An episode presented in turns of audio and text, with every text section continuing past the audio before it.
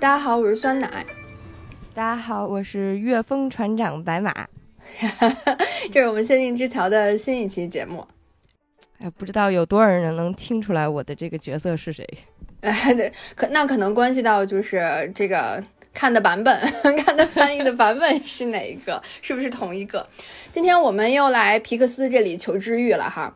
然后，嗯，这个这次治愈我们的呢，是一个比较近期的作品了，和《玩具总动员》还有这个呃 Coco 都不太一样。它这这。今天我们要讲的这部作品，其实是在二零二零年年底上映的。这个作品叫《心灵奇旅》，英文的片名是 “soul”，就是灵魂的那个那个单词。嗯，我我发现我们每次都还挺像模像样的说一下片名翻译啥的什么的，但其实我们也不是特别专业。不过我觉得这次我我自己觉得《心灵奇旅》翻的还是很贴近整个影片的故事的。嗯。心灵奇旅，虽说咱们在讲片名的时候是只是像模像样的试图专业一点，但是他们起名起的是真不走心呀，就是连着好几个片儿了，都是一个单词打发观众，然后以至于到心灵奇旅的时候，我有的时候会把心灵奇旅、还有头脑特工队以及寻梦环游记这这三个片子给稍微有一点点搞混。啊，对，都是一个单词、两个单词这样的，而且还都是很简单的单词。然后中文翻译过来又都有一点宿命的啊，特工啊，命运啊，对对，嗯。就刚刚也提到了，从片名来看，就是讲灵魂哈，就很身心灵。我其实，在看那个豆瓣的时候，我还看到一个短评说，这不就是一部佛教电影吗？怎么说呢？就是我当时看的时候，我也确实觉得有点玄学的感感觉，因为从视觉上来讲，就是整部电影都十分抽象，就是给我愁的，就是我都不知道该怎么讲。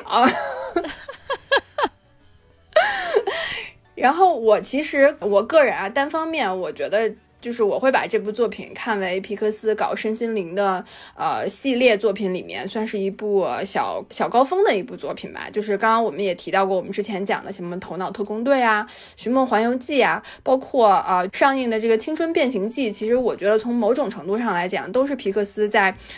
带着我们不断的向我们，就像我们自己向内去探寻、去探讨自我，然后去讲我到底是怎么样成为了我自己。比如说《头脑特工队》就会在讲情绪，然后《寻梦环游记》就是在讲你死后的，就是讲。来生嘛，讲记忆，然后《青春变形记》其实就是在讲青春期的自我发现，他其实也选择了就是情绪从愤怒的那个点去做切入，《心灵奇旅》就是属于是那种就是十分呃直截了当，就开门见山的就就跟你讲说，我进入到一个人的前世今生，甚至是来世的灵魂，然后去追问我到底是谁呀，我到底为什么活着呀，就十分的，就是灵魂拷问，就是灵魂打击。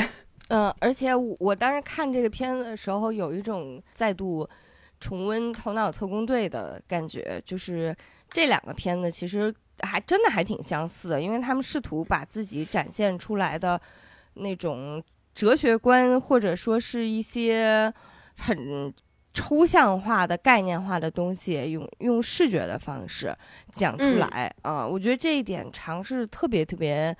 勇敢吧，也确实比较艰难啊。然后在看《心灵奇旅》的时候，就会觉得还是挺了不起的，因为他为了把这个概念讲清楚，其实是要虚构出来一个一整套的一个机构，就是心灵学院。然后在这个学院里面，你要把这些设定讲清楚，还让大家不觉得不枯燥，这真的是一个挺难的功课。嗯，啊，我知道白马是特别喜欢这部作品的，就你当时看完之后，我记得你特别的兴奋，你说你是太喜欢这个电影了。怎么说呢？就是我当时觉得特别喜欢，但是呢，我又觉得这个片子有些地方，我我觉得它水土不服，但我那个时候没有很想清楚，嗯，然后是在经过了疫情，然后在或者说是又经过了这几年，然后中间又可能发生了很多奇奇怪怪的。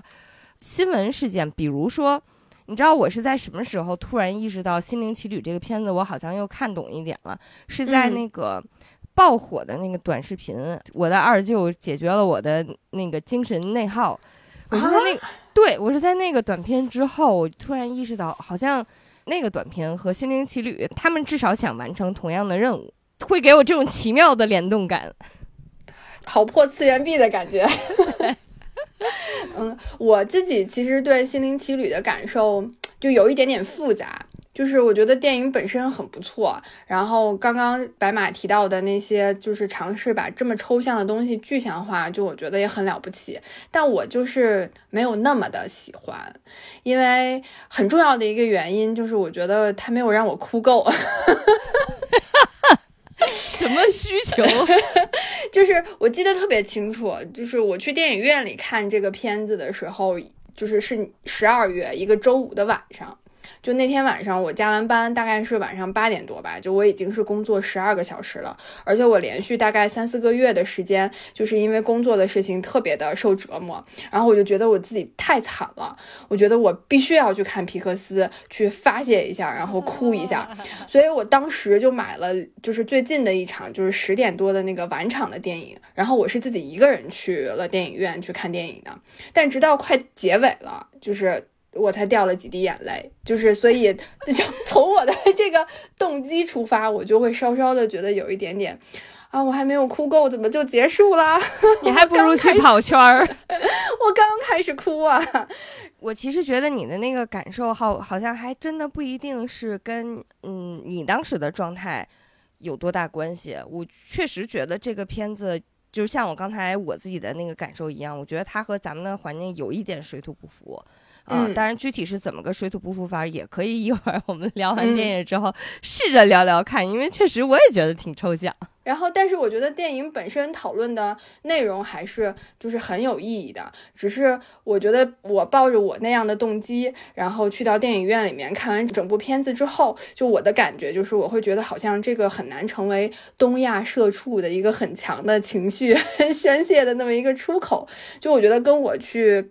呃，看电影的动机和我当时的状态还是比较有关系的。但我其实对电影里面有一个点我还挺触动的，不过那个被触动的感觉好像就是跟主题没有特别的相关。这个我们可以一会儿，嗯，也再聊聊看。嗯嗯。然后就是我们无数次的提到了抽象这个词哈，那个所以其实心灵奇旅的这个视觉也是十分特别的，因为它是灵魂拷问嘛，而且拷问的又是灵魂。但是灵魂长什么样子，其实对于每个人来讲，可能他都很难想象，或者是可能有一千个哈姆雷特的那种感觉。所以皮克斯这次在电影里面给出的答案就是像气体，像空气。无实体，这个就是灵魂的样子。就是我看到那个，就是我在搜资料看到皮克斯的设计师们给出了这样的答案的时候，我就有一种听君一席话，如听一席话的感觉。但是最终执行出来的那个效果，我觉得还是挺有点灵魂的那个意思的。就是他们整体对灵魂的那个呃外观，他们其实是参考了气凝胶的外观。气凝胶是什是一种什么东西呢？我特别去搜了一下，说气凝胶是世界上最轻的固体。气凝胶不就是现在号称能传染病毒的吗？就是一听到这仨字儿都害怕了。那是气溶胶吧？哦哦，那是气溶胶，气凝胶风瓶受损，不害怕了，不害怕了。对，然后我还特别去搜了一下气凝胶的照片，它那个整个照片其实就是看着有点像棉花糖，但是它会比就是棉花糖更通透，就它的颜色整体是半透明的，就有点像那种就是你做 PPT 的时候，你填充颜色，你其实是可以调整透明度的，就是你那个透明度可能调整大概到百分之七十三左右，就是大概气凝胶的那个颜色，那个通透的程度。哦。然后皮克斯的那个设计师们，他们还在根据，比如说像彩虹啊，或者是棱镜啊，一些色彩啊、光线变化的这个角度，就是给气凝胶还加了一点颜色，就是我们现在在电影中看到的那个灵魂的那个样子，就是它其实是有点就是绿色，然后浅绿色，但是它你能感觉到它还是挺轻盈、挺通透的一种颜色，就是稍微闪着带着一点光光圈这种晕开的，然后。但是那个绿色又不是纯的绿色，你还有时候会感觉还有一些渐变，还有一带了一点点蓝色，大概就是这么一个感觉。然后，而且它的饱和度都是非常非常低的，而且整个就是我们在那个看到电影里面看到那个灵魂世界里面的颜色也都是非常柔和的颜色，比如说刚刚提到的绿色呀、粉色呀、蓝色，就这些都是饱和度非常低，它就会有一种就是朦胧感，就是感觉有点蒙，有一个蒙版在上面，然后你就能感觉到挺有那种轻柔、飘渺、空灵的感觉。就感觉就是婴儿房专用的一些质感和设计。是的，是的，而且灵魂们基本上都是以接近这个婴儿小宝宝的那个形态大小的那个感觉出现的。然后，但是，嗯，它会保留一些特征哈，比如说男主呃周的眼镜儿和帽子，还有脸型，他那个大长脸，就是都作为特征点保留下来了。不过，因为可能是男主他其实是在一个比较特殊的一个状态下，所以他会跟其他的这个灵魂宝宝们长得不太一样。嗯。而且，嗯，在这个电影里面，除了灵魂之外，就是还有更抽象的东西。就它已经很抽象了，但是，嗯，皮克斯还造出了一个更抽象的东西。这个东西的这个学名儿叫量子体。然后，他在电影里面用 Jerry 来代表，就是所有的量子体都拥有一个共同的名字，叫 Jerry。这个 Jerry 抽象到什么程度呢？就是抽象到皮克斯只用线条来勾勒这个人。所有的对所有的 Jerry 都是用不同的，就是。线描绘出来的形态，然后这个灵感其实是皮克斯团队从毕加索立体主义时期的作品当中获得的灵感，而且这个其实我看了一些资料，然后说这个实现起来还是挺费劲的，因为虽然我们看起来它只是一个二维的线条，但其实它是皮克斯是用了一条钢丝制成了一个立体的雕塑的形象，然后他去经过曲奇投影，在墙上展现出了它这个二 D 的平面的样貌，然后。再结合三 D 空间的各种角度，呃的样貌结合而成的。反正这句话虽然我念出来了，但是我也没看懂，我也不懂到底是怎么回事儿。就是听起来确实是很抽象，不然我的感觉是那个 Jerry 就是跟我说话，或者说他在画面里面进行互动的时候，就是你看着他是一根线一个面儿，但是他好像往哪儿撅都行，会有会有这种感觉。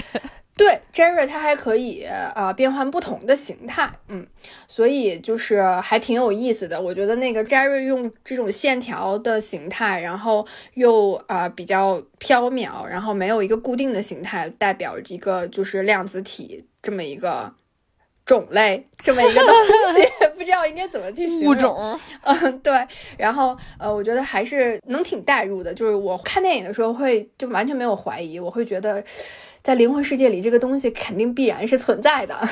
而且我我其实看说到 Jerry 的时候，就是还是会有一种感觉，就是这个形象他的用心程度和细腻程度，嗯，在某种程度上。也是皮克斯作为技术非常强硬的一个厂牌，他在无形之中去秀肌肉的一种方式。因为我觉得 Jerry 他不太像前几年《狮子王》要做真狮三 D 版的时候，他追求的那种什么毛茸茸、光线下看着是个真狮子，他不是那种的，他不是那种高精尖，他是在。怎么说呢？站在科技和人文的十字路口，非得给你硬 熬出来一个你想象不到的东西。我想象到了，你看看是不是这个东西？然后它的这个技术虽然很精细，但是你对于我们这种普通观众来讲，也有可能感受不到的这种精致。所以我就觉得，就是真正的技术用出来，别人都不一定看得懂。对，就是我在搜资料看到这些介绍的时候，我就想起了当时，呃，那个我们在讲《玩具总动员》的时候，其实也是一个皮克斯，它作为创新的开山的鼻祖嘛。然后我就觉得，就是这一次在看《呃心灵奇旅》的时候，就又一次感受到了他们的创意和技术和他们创新的这些科技，呃，融合在一起，然后能够带给的大家的这些惊喜，我觉得还是挺强的。嗯嗯。既然刚刚提到的这个灵魂和量子体都已经就位了，所以我们接下来就要开始拷问灵魂的旅程了。嗯，我们的男主人公 Joe 啊，然后是一家中学的兼职乐队老师。嗯，然后他虽然只是一个平平无奇的音乐老师，而且还是个兼职的，但是 Joe 十分热爱音乐，特别是爵士乐，就是他。那个钢琴弹得特别的好，他弹琴的时候就是有一个特写，就是十个手指头就是灵动跳跃，然后那个旋律就感觉从他的指尖就这样流淌出来了，真的还是特别好听。而且他就是只要他一弹琴，睡着的学生也都能醒来，然后认真听，而且能够感觉到他十分享受在这个他弹琴这个爵士乐的啊这个氛围里头。但是他教的这个学生呢，就跟他不太一样了。我不知道是不是都是别的社团、别的呃这种兴趣小组都满员了，不得已才来了这个乐队。反正乐队排练的时候，先不说弹奏的如何啊，学生们都是一副应付凑合的表现，有的甚至都没有带来乐器的。就是你一个乐队排练，他连乐器都不带。然后演奏嘛，就是反正我相信每个人都有过一个家里。有个刚学小提琴的邻居，就是这个噪声呢，确实挺大的。好不容易有一个就是沉浸在音乐里的一个学生，一个小女孩叫康妮，然后她特别喜欢这个吹长号，然后她就望望我演奏，然后刚让这个周觉得有点感动的时候，就被其他同学嘲笑，然后康妮就很失落，然后就停止了演奏。所以可以看到，虽然是一个十分喜欢爵士乐的。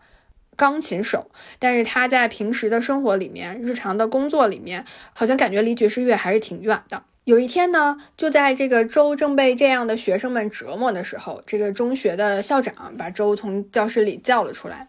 他告诉周：“你转正了，你成为了全职的音乐老师。你不仅有五险一金，而且这份合同还是一份终身合同，有编制啦。” 对，听起来是不是很吸引人？但是之后听完之后。他看起来就是没有很高兴，不过转脸啊，他回到家之后，周的妈妈听到了这个消息，可是高兴坏了。他心里的一块大石头终于落地了。他让周赶紧接受这个 offer，也不要再做什么演奏家巡演的那个梦了。有了一份稳定的工作，有什么不好呢？你也不用穷到要蹭我裁缝店里的洗衣机来给你一个三十多岁的大男人洗内裤了吧？我看到这儿的时候，真是没有想到，原来全天下的妈妈拥有同一个梦想，都希望孩子能有一份给上五险一金的体制内工作。啊，我真的是觉得，原来美国妈妈也有这样的梦啊。对于周来讲呢，他虽然嘴上答应了说啊我会考虑的，我会去上班的，但他其实内心也十分的不甘心。然后他离开了妈妈的裁缝店之后，他就接到了一个电话，是他之前教过的一个学生。这个学生说自己刚刚成为多罗西亚威廉姆斯四重奏乐团的新鼓手。这个我们的乐团呢，今晚会开始巡演的第一站，但是乐团里的钢琴手突然离开了，他就问周能不能来演出。多罗西亚·威廉姆斯是谁呢？他是一位位列名人堂的爵士乐大师，大到什么程度呢？就周光是听到他的名字就说了：“哎呀，我这辈子要是能和他同台演出，死都值了。”你看看，这不是想啥来啥？周就这样获得了一次非常宝贵的面试机会。我以为你说想啥来啥，周就这样死了。是这样的，但是也得先给他一个面试的机会，至少要先和多罗西亚·威廉姆斯演奏一曲吧。而且这个面试的内容其实就是要即兴和这个爵士乐大师演奏一曲。周刚开始的时候特别的紧张，而且他都对要弹什么根本没有什么想法。但是，一旦就是开始演奏之后，他就很快沉醉在他的音乐里面了，弹得十分的忘我，就感觉全世界只剩下他和他面前这架钢琴了，就是。爵士乐大师是什么？完全没在意。我不是爵士乐的专家哈，但是以我十分有限的知识，就是我知道爵士乐其实一个很大的特点就是即兴，就是一个好的爵士乐的乐手能够即兴演奏，可以说是基本功。我不负责任的、夸张的一点说啊，就如果去看每一场爵士乐演出，有可能都是独一无二、世界上绝无仅有的一场，就因为它可能不会每一场都一样。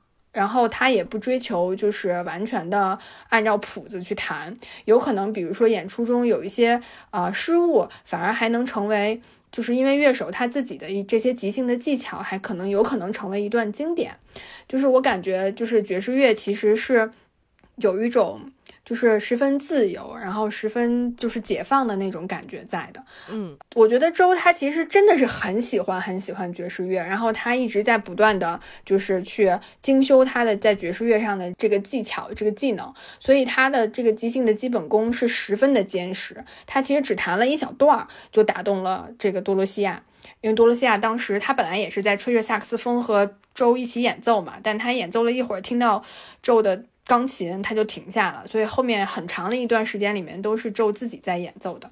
宙就很快就征服了这个大师，而且多罗西亚他一开始怀疑宙，就是觉得他只是一个平平无奇的中学老师，能能怎么样呢？但是听完他的演奏之后，多罗西亚就直接邀请周参与晚上的演出，而且他还提醒周一定要换上西装，这个才能配得上我作为爵士乐大师的这样的级别，对吧？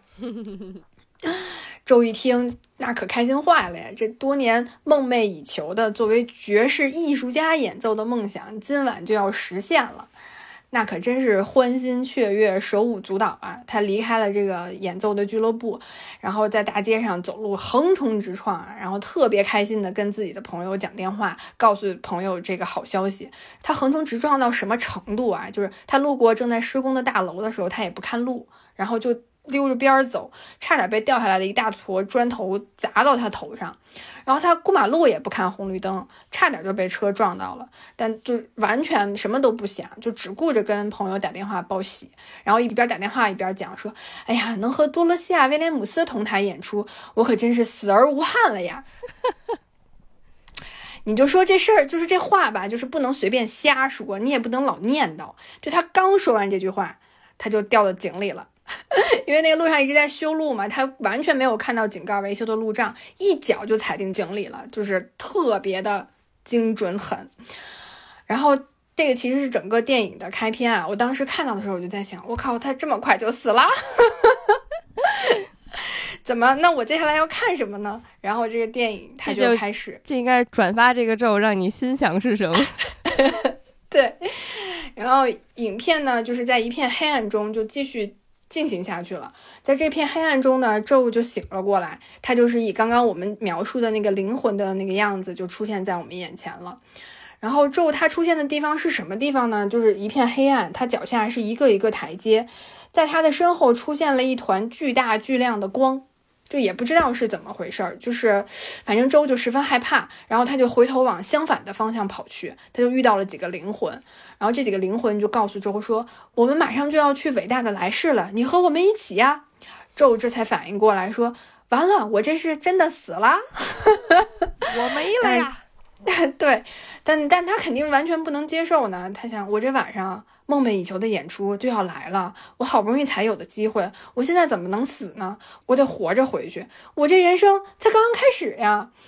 于是纣就不顾所有的其他的灵魂的劝阻啊，他就开始往相反的方向就越跑越快，然后他遇到的这个灵魂呢也就越来越多。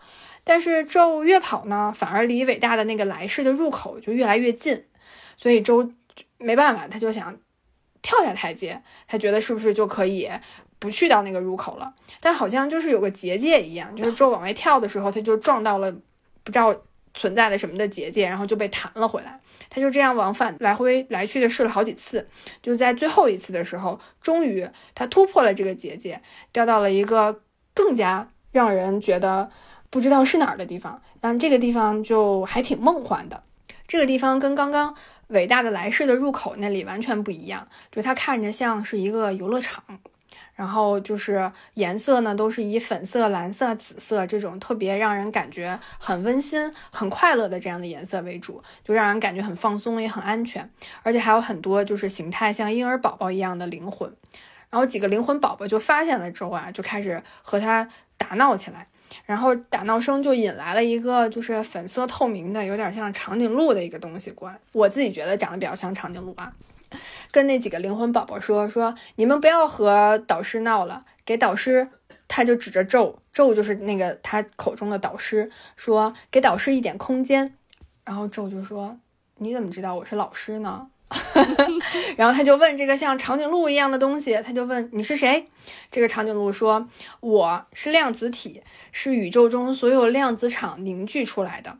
为了便于你们这些不怎么灵光的人类大脑理解，才画成了现在长颈鹿这样的形状。你可以叫我 Jerry。”我觉得就是，反正我多读一百年书，我感觉我也没有办法听懂这个 Jerry 的话，就是咒也没听懂。不过这也不重要，因为咒满脑子只关心的是，只想知道自己在哪。Jerry 告诉他说，这里不是伟大的来世，而是伟大的前世，也叫心灵学院，是重塑人的个性的地方。周就懵了，说怎么又来了前世了？我到底死还是没死啊？Jerry 说，你死了。但又没完全死干净，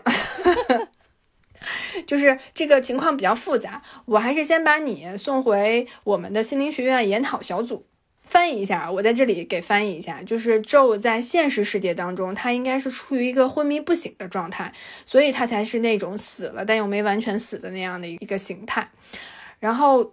Jerry 反正也稀里糊涂的嘛，但是他来到这个地方，他什么也不知道，就是只能是 Jerry 说什么他就做什么，所以 Jerry 这个时候就变形成了一只梅花鹿，他把 Joe 放到自己的背上，然后把其他的灵魂宝宝和 Joe 一起都送回了心灵学院的研讨小组。我们在这里停一下哈，这个时候就出现了一道数学题。按道理来说，人死了就应该去伟大的来世。现实世界中死一个人，只是在伟大来世的这个入口的台阶上就应该多一个灵魂，对吧？嗯。但是这个周呢，他从台阶上掉落到了伟大的前世，所以这就少了一个灵魂，在伟大的来世的入口处。这少了一个灵魂怎么办？就让灵魂世界里面的我们刚刚讲的这个会计 Terry 发现了。Terry 就开始追查这个失踪的灵魂到底是谁。其实他追查的也就是周，但是这些事情周都不知道。然后呢，Jerry 也不知道，只有 Terry 一个人默默的在那里暗下决心，说我一定要把这个失踪的灵魂找回来。哎，这就是一个你自己干的工作，领导也不重视，也没有什么业务需求，但是你就贼卷 的一个人，十分敬业哈。嗯。特别有使命感，给人感觉。找点别的事儿干吧。等我们再回到伟大的前世哈，就是在呃，Jerry 送周去研讨小组的这个路上呢，周其实看到了在这个伟大的前世里面有很多不同的区域，有能令人兴奋的那种，就是所谓的兴奋亭子，也有能让人变冷漠的冷漠馆。就你可以看到从冷漠馆出来的灵魂宝宝们都面无表情。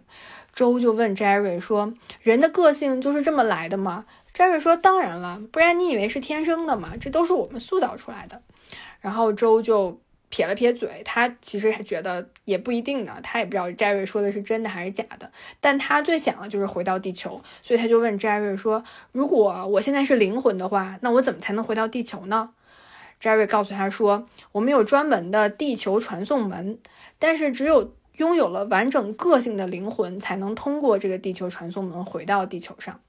周呢就太着急了，他根本就没听到后半句，就是要有这个完整的个性的灵魂，他就冲向了地球传送门，然后再一次次的被送回伟大的前世，就是心急吃不了热豆腐，这也是太心急了，就生往地球上跳啊。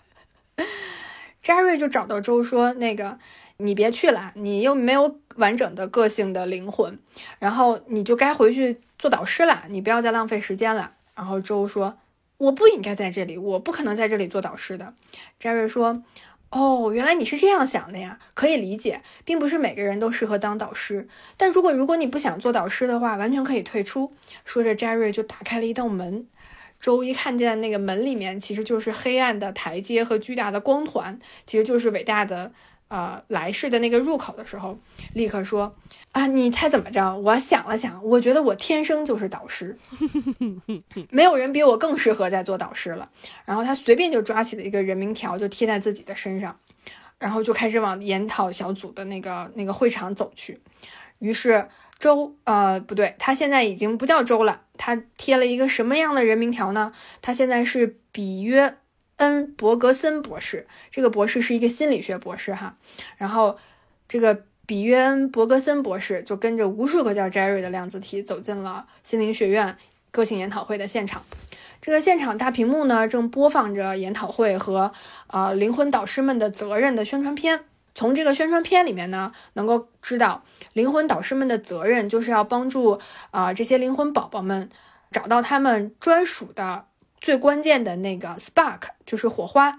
只有找到他们的火花，才能形成完整的个性，然后获得一张地球通行证，再通过地球传送门回到地球了。周在这听的时候呢，他就有了一个馊主意。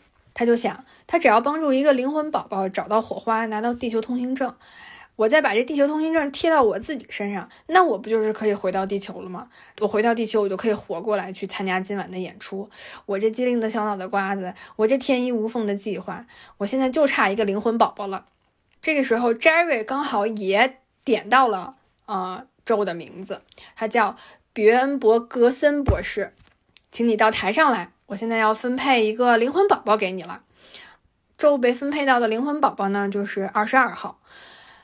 我们所有的灵魂宝宝都是没有名字的哈，他们都是以编号出现的。我觉得这个可能也跟他没有完整的个性，然后所以才没有名字。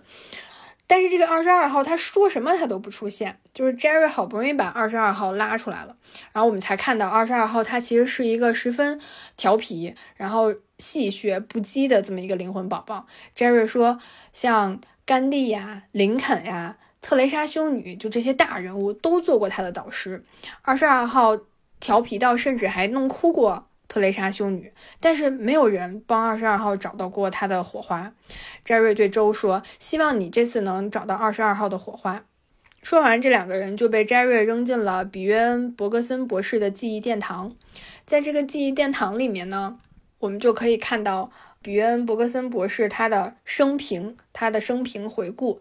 然后，其实呃，记忆殿堂的主要的作用也是希望能够带着灵魂宝宝看到你的导师的生平的回顾，希望激发他们去找到他们相关的一些灵感，或者就是这些成就啊，然后场面呀，至少也能够唤起你对这个人生意义的追求吧。嗯，对的，特别的准确。二十二号一看呀，就是对这个流程无比的熟悉，他就十分直截了当的告诉周，他说：“我根本就不想回地球，地球不值得，我就想待在这儿。之前那些那么大牌的灵魂导师都没能帮我找到火花，而且还都恨上我了，所以。”你就想想吧，我有多难搞，你也别和我在这儿浪费力气和时间了。咱们呢就在这儿待个十分钟，然后咱们就出去。你就跟 Jerry 说你尽力了，咱就可以拜拜了。我继续留在这儿，你也可以去过你的下辈子。周一听就着急了呀，我他说我这辈子还没还想过呢，他就赶紧跟周说，我根本就不是什么导师，我也不是什么这个心理什么什么博士。二十二号说真的吗？那让我来试一试你。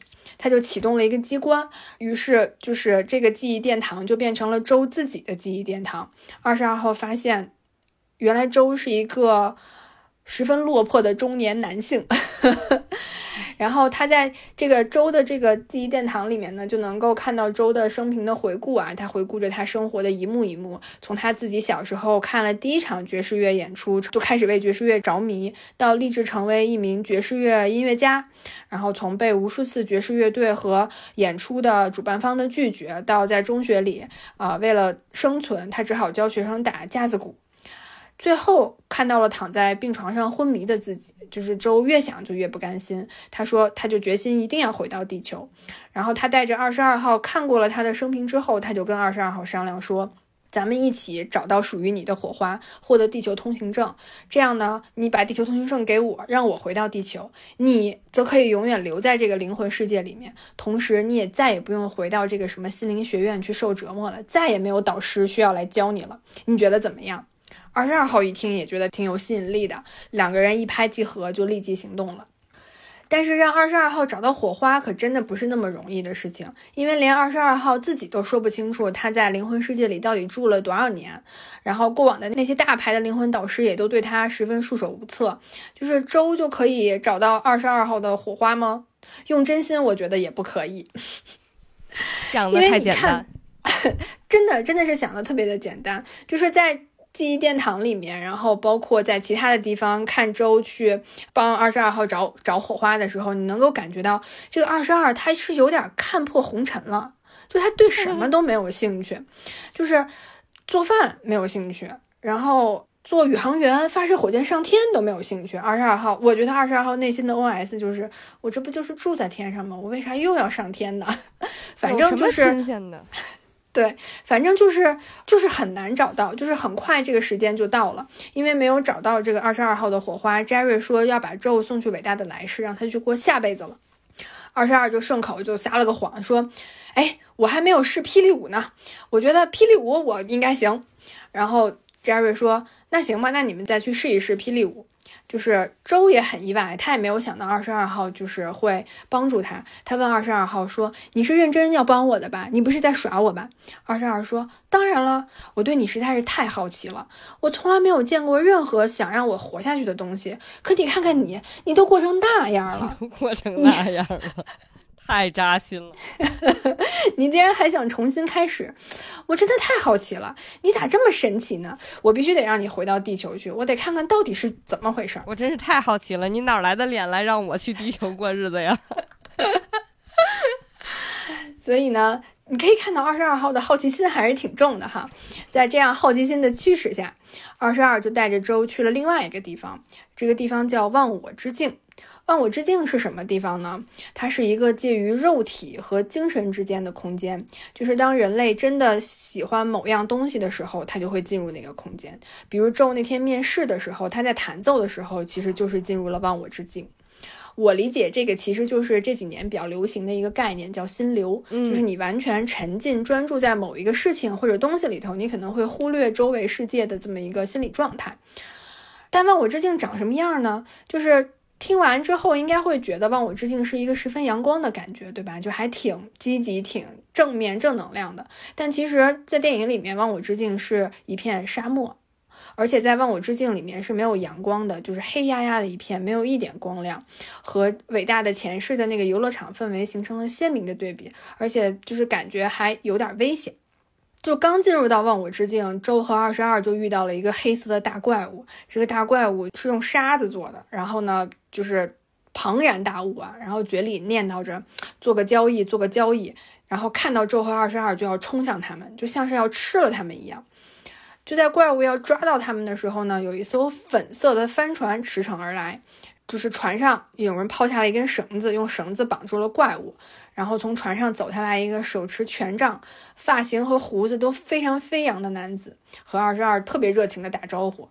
二十二也特别热情的回应他，喊他岳峰。哎，我们的这个船长就出现了。然后二十二跟船长说：“呃，周想回到自己的身体里。”嗯，船长就说：“那你可是找对人了，我们专门就干这个的。”我们是无国界的神秘人士，致力于帮助地球上迷失的灵魂找到他们的道路。我可太喜欢他这个嘚嘚瑟瑟的风格了。对，而且你看，我不止一个人来介绍一下我的团队。然后从船上也走下了三个灵魂，看着反正都是特别能歌善舞的。宙就很怀疑，这些人都这么看着不靠谱，真的能行吗？然后船长就说：“你得等会儿啊，我们得先解救刚刚这个黑色的怪物，你排在下一个。那这个黑色的大怪物是怎么回事呢？”船长说：“有些人就是放不下自己的焦虑和执念，就会变得迷失和神游，脱离生活，就会变成这个黑色的大怪物。”然后一边解释呢，一边这另外三个灵魂就开始围着怪物开始演奏起来了，就是有点像。非洲的那种音乐，就反正有人打鼓啊，有人摇沙壶啊什么的，都是比较舒缓的这些音乐。然后慢慢的，这个黑色大怪物身上的沙子就开始往下落，直到里面一个灵魂闪现出来。然后这个灵魂嘴里还仍还仍然念着做个交易，做个交易。船长就说：“看来这又是一个基金经理，估计是解救了不少基金经理了。”接下来啊，就是重头戏啦。就是船长就要去展现是怎么让这个基金经理的灵魂重新连接到在地球上的身体，然后能够回到身体里面去。船长用权杖在他的沙漠上画了一个圈儿，然后在这个圈儿里就显现出在地球上被困在办公室的这个基金经理的肉身。这个肉身是一个什么状态呢？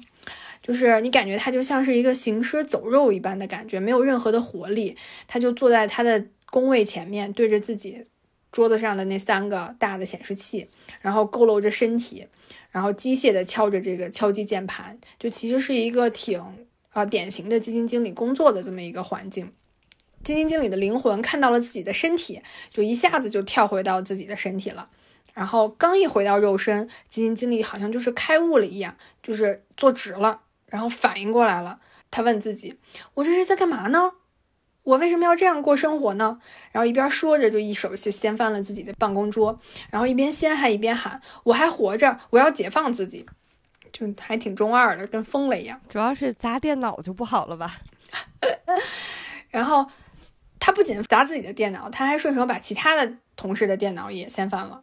然后周看到这里，迫不及待的就跟船长说：“你把我也送回地球吧。”但是船长说：“你这个情况有点复杂，我们从来不把自由的灵魂和腐朽的身体连接起来。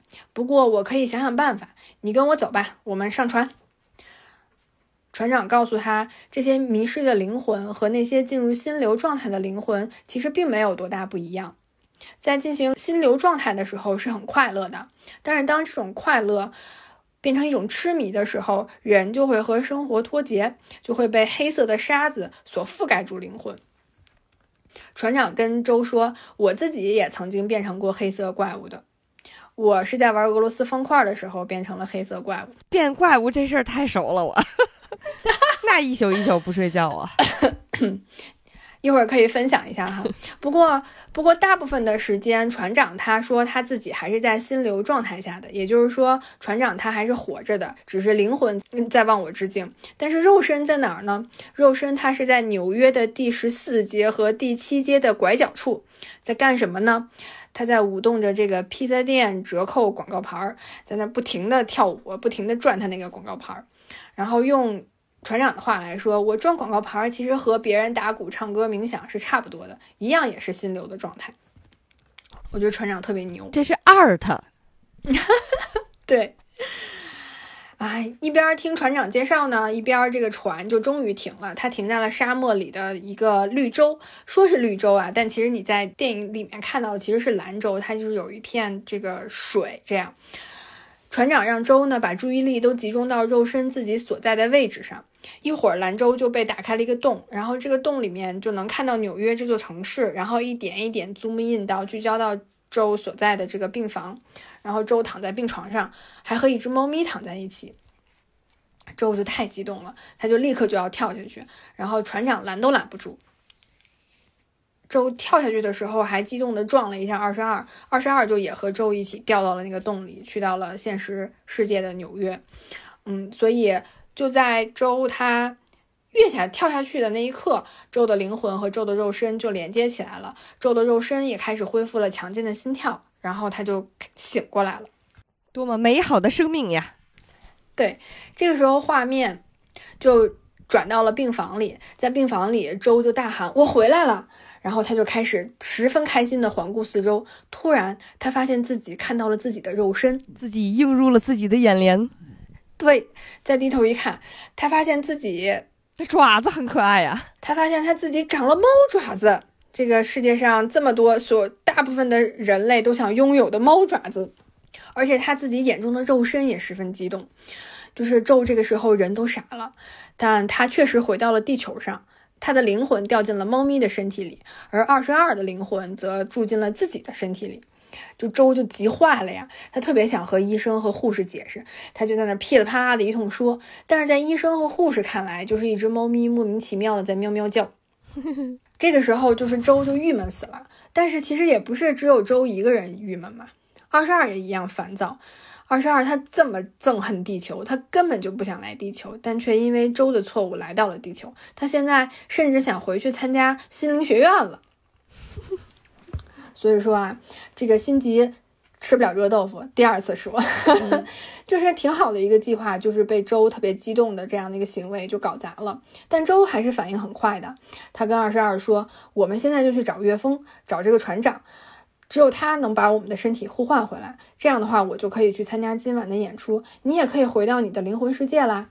所以，他们两个的下一个目的地就是船长肉身所在的地方，也就是纽约的第十四街和第七街拐角处那个不停的在转广告牌的那个人。那怎么去呢？两个人就得首先要先离开医院，但这可是二十二第一次做人呀。他在病床上的时候，他对自己能感觉到自己的身体还有点恶心。虽说咱们都是第一次做人，但是他确实是第一天做人呀。对，就是他这个手脚完全不听他使唤，是站也站不住，手指头也不灵活。不过就是不听他使唤，我觉得也正常，毕竟这是周的身体嘛。但是周就没有什么耐心让二十二去适应这个适应的过渡阶段，他就。急急忙慌的，然后那个带着二十二就逃出了医院，冲到了街上。朋友们，纽约国际化的大都市，全世界人民向往的地方，那街上都是什么景象呢？就是人头攒动，车水马龙。二十二哪见过这个呀？他看着这么多的人和车，别说二十二了，就是我的人群恐惧症也也差点要发作。二十二就十分的害怕，他本来就走不好路，然后他还要跟各种各样的人来来回回碰撞，他最后没有办法，就躲到了一个角落里，说什么也要也不走了。他说他要和周的身体一起发烂发臭到死，发烂发臭，主要是周人问过周的意见吗？他还说我觉得很快就要死了，因为周的胃不停的在搅动。周听到这儿，当然就明白是怎么回事了嘛。他就拖着他大肥猫的身体，跳到了一家披萨店，偷了一点披萨给二十二。二十二也是人生第一次，不是灵灵魂生命第一次吃到披萨。他咬下披萨的那第一口，我觉得就是直接颅内高潮了。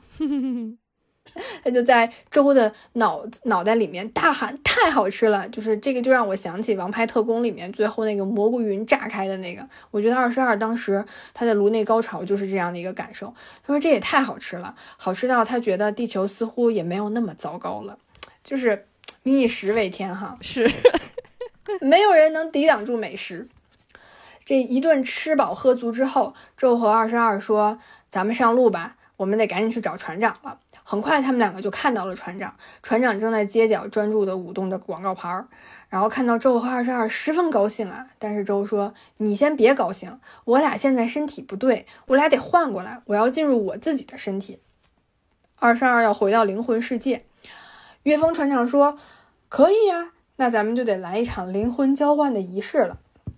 你晚上是七点演出，对吗？”那六点半，我们在你演出的俱乐部门口，我们来举行这个仪式。这个仪式完成之后，你就可以直接去演出了。这多少有点卡点儿了。周听了十分的高兴，他想了想，既然这个灵魂仪式已经搞定了，那我接下来就是要准备晚上的演出了。嗯，那我现在就要先带着二十二回家梳洗一番，换下满身披萨油渍的住院服，穿上西服，然后去参加灵魂交换仪式。等灵魂换回来，我就可以去实现我自己的梦想了。周就带着二十二往家赶，但在这个时候，在往家赶的路上呢，他们撞见了多罗西亚这个爵士乐大师。这个周一身的狼狈就被这个爵士乐大师看了个底儿掉。周就是特别的紧张，不知道会不会影响晚上的演出。果不其然，等周和二十二到了周的家里之后，周就接到了电话。嗯，然后是他的那个学生打来的，说多罗西亚已经找了另外的钢琴手演出了。但是学生很喜欢周的音乐课，觉得是周带领自己进入了音乐的世界，所以他决定再帮一次周。他跟周说：“你一定要穿戴的整齐得体，然后不要像我们刚刚看到你穿的住院服的那个样子。你早点去俱乐部，我我可以帮你再和呃多罗西亚爵士乐大师再争取一次演奏的机会。”周听到了就很开心嘛，他就跟二十二说：“我们必须要抓住这最后一次的机会了。现在换洗澡换衣服是最重要的事了，其他的都不要再想了。”哎，在这个时候门铃就响了，又找上门来了。这个是周的学生康妮，就是我们刚刚讲的那个忘我演奏被嘲笑的那个学生。他敲了周的家门，他说：“呃，我想要退出乐队。”我觉得乐队是一件十分浪费时间和十分愚蠢的事情。这孩子怎么一会儿一主意呢？对，这二十二就来劲了呀！他觉得终于遇到了一个和自己想法一样的人了，他就走出了房门，他把周关在房间里面，开始和康妮坐在楼梯上谈心了。嗯，康妮跟二十二说：“你看，我这个长号是学校的，我要还给学校。我今天来就是想把这个乐器还给你的。”二十二说：“嗯。”退出是十分明智的决定，但是这个时候，康妮突然又拿回了乐器。他说：“老师，要不然你还是听我再吹一下，然后再让我退出好吗？”康妮就不由分说啊，也不等二十二反馈，他就拿出了长号开始吹了起来。他这根本就是自己一一人演奏没人听，所以过来找个借口吓唬老师听他演奏。刚开始吧，这个康妮吹的还挺一般的，可是他越到后面就吹的越好，然后他甚至还站起来，随着音乐开始摆动了，就是把自己吹成杨坤了。对，就一下子就感觉好像跟刚刚开始来的时候不一样了。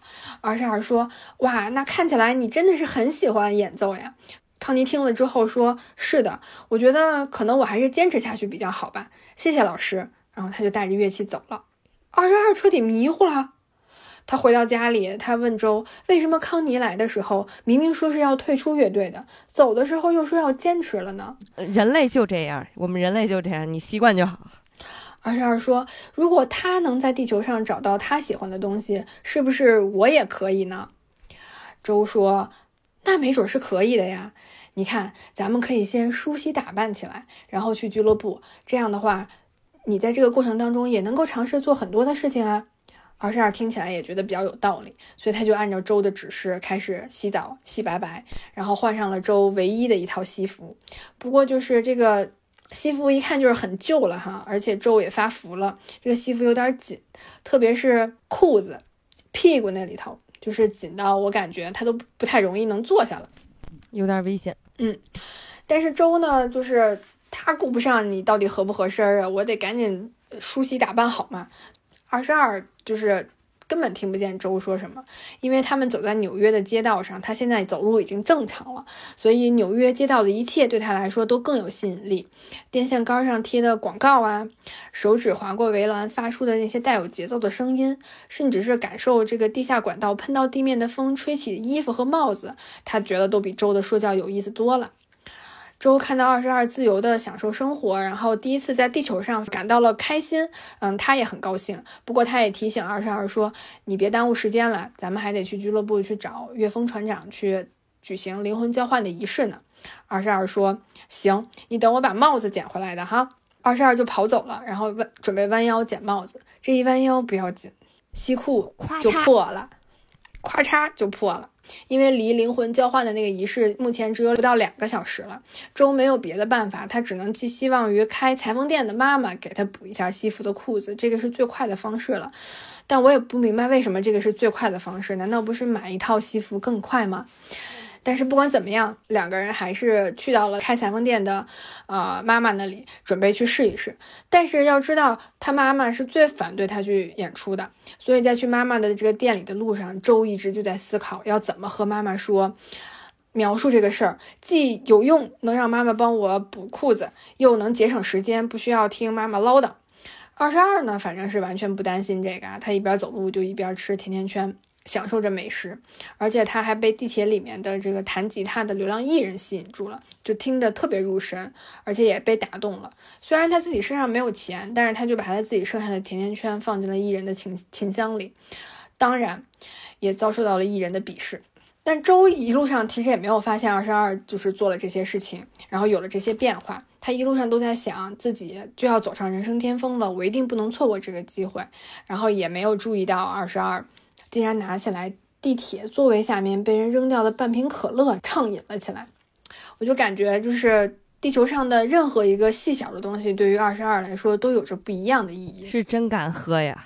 对，二十二就是带着这种无知，然后又好奇的心态，开始了他在地球上的这种探索。等他俩坐的坐地铁到了裁缝店之后，周就鼓起勇气，他让二十二和自己的妈妈请求啊，为晚上的演出来补他破掉的西服裤子。妈妈果然又是把五险一金的那个稳定工作那一套话术又拿出来了。周这次终于没有忍住啊，他终于第一次把自己的心里话说了出来，当然是他教二十二说的，二十二就跟着重复。然后他对他对妈妈是这么说的，他说。我不知道为什么，无论我做什么，你都不赞成。我终于获得了梦寐以求的演出机会，你也不高兴。为什么爸爸可以追求他的梦想，我就不能呢？啊，妈妈说，你也不是没有见过你爸爸为了追求音乐梦想而受的苦啊，对吗？我也不想你受这么多苦。你爸爸有我开着这间裁缝店来支持他，那如果我不在了，你有谁来支持你呢？周说，我满脑子都是音乐。从早上起床开始到晚上入睡前的最后一刻。这不是一份工作或者事业心的关系，这是我活下去的理由。我只是害怕，如果我今天死了，我的人生什么都没有留下。妈妈听到这里，就是也是终于了解了儿子的想法，而且其实我觉得也是被啊周打动了。他拿出了周的爸爸的西装，让儿子穿上，然后告诉周说：“我很为你骄傲。”母子二人也是终于解开了心结，周也十分开心。二十二换上了新的西装，他俩就特别开心的离开了裁缝店。我看到这儿的时候，老觉得他妈其实就是。嗯，也不是不支持你，但是就是你追求梦想就要拿出追求梦想的样子来，就是感觉会有一种更加要求他再中二一点的 心理一样。看看你爹是怎么追求的，会有这种感觉。但其实我在看的时候，我以为他接下来会让周去娶个老婆。娶个开裁缝店的老婆，但不管怎么样，母子二人是解开了心结。周也特别的开心，他没有想到，就是跟妈妈说了心里话，然后表达出了自己坚定的想法，还能获得一个特别好的一个结果。终于经历了各种难关，周和二十二就如约赶到了晚上演出的俱乐部，坐在台阶上等着岳峰船长来做这个灵魂交换的仪式。二十二坐在台阶上，就是看着路边有牵手走过的的妇女，还有一起喝咖啡的家人，还有被风吹起的落叶，在秋日这个阳光下，一片金灿灿的啊，落叶掉落到二十二的手里。二十二突然心里就有点复杂，他他原本以为地球很无聊，他觉得地球不值得。但是在这短短的几个小时的时间里，他收获了很多东西，他也收集了很多东西，比如周的妈妈用来缝制西装的线轴，理发师德兹在理发的时候感觉很紧张的时候送给他的棒棒糖，然后地铁上有个人冲他大喊大叫，虽然他很害怕，但是二十二对这一切感觉都还挺喜欢的。二十二就开始担心找不到火花是不是自己的问题，是不是自己不够好，没有资格活着。但是他看到周为了能够完成他的梦想，然后对音乐的这些激情，二十二也被触动了。他就思绪很复杂嘛，他现在不想回到灵魂世界了，他想找到自己的火花，他很想知道自己的火花是什么。他就把这些话一股脑都跟周说了。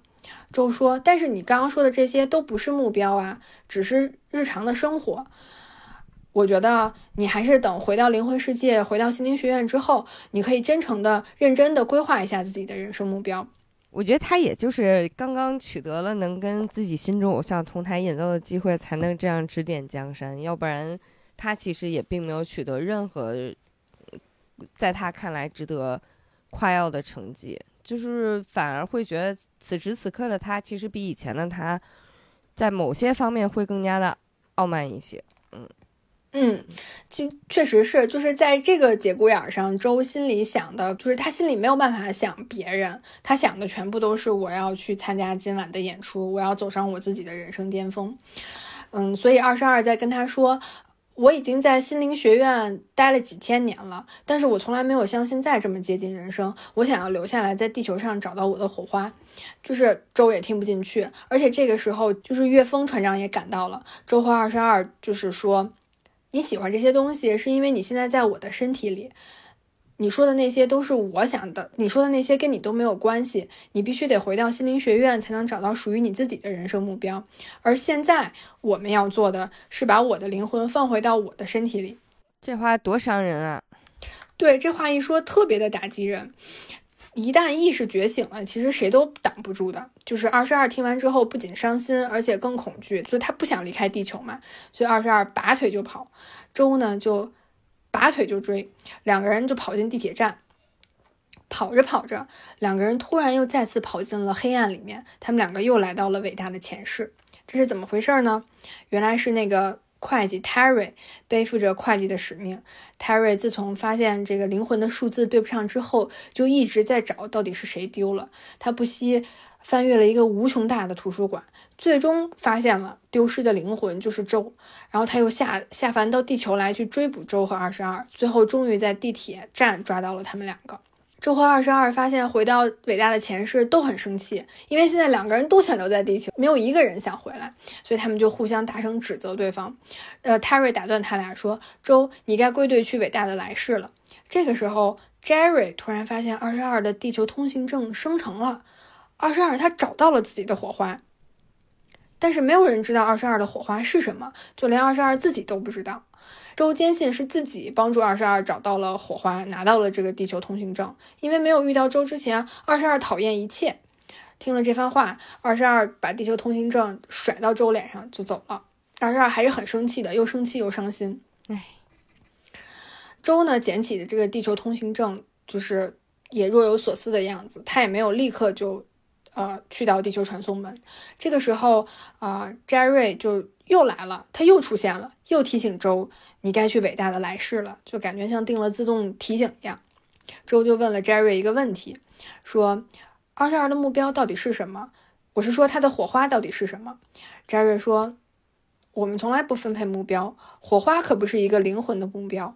你们这些导师说的什么激情呀、目标呀、生命的意义呀，都太普通了，太基础了，那些都不是火花。”周有点懵，他看着自己手中的地球通行证。周心里十分的明确，知道自己的火花就是音乐，他不可能放弃，所以他拿着这个通行证，纵身一跃就跳入了地球传送门，回到了地球上。终于这一次，他回到了自己的身体里。他回来回到自己的身体里的第一件事情，就是要把演出机会再争取拿回到自己手上。他冲进了这个多罗西亚的化妆间，要求再给他一次机会。多罗西亚说：“这是我的乐队，我凭什么要听你的呢？”周说：“如果你不给我机会的话，你会犯下你职业生涯当中最大的错误。我在这个世上唯一的目标就是音乐，这是我命中注定的，没有什么能阻止我前进的脚步。”就不得不说哈，就这一通 manifesto，这一通宣言，确实是镇住了多罗西亚。多罗西亚就再次把这个演奏的机会啊给到了周。周终于要实现他的人生目标了，他要登上舞台，作为一个爵士音乐人演奏了。演出大获成功，而且周的妈妈也在台下观看了儿子的第一场演奏。嗯，演出结束之后，多罗西亚更是直接邀请周成为固定的成员，就是你不你不止演奏今天这一场，往后的我们在全国的巡演你都可以来。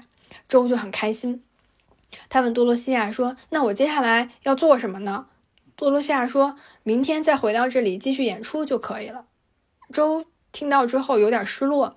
他说：“我这一生都在等待今天。我本来以为会十分的不一样。”多罗西亚说：“呃，那我给你讲个故事吧。我听过一条小鱼的故事。这条小鱼游向一条年长的鱼，说：‘我正在寻找它们称为海洋的东西。’年长的鱼说：‘你找什么？你找海洋？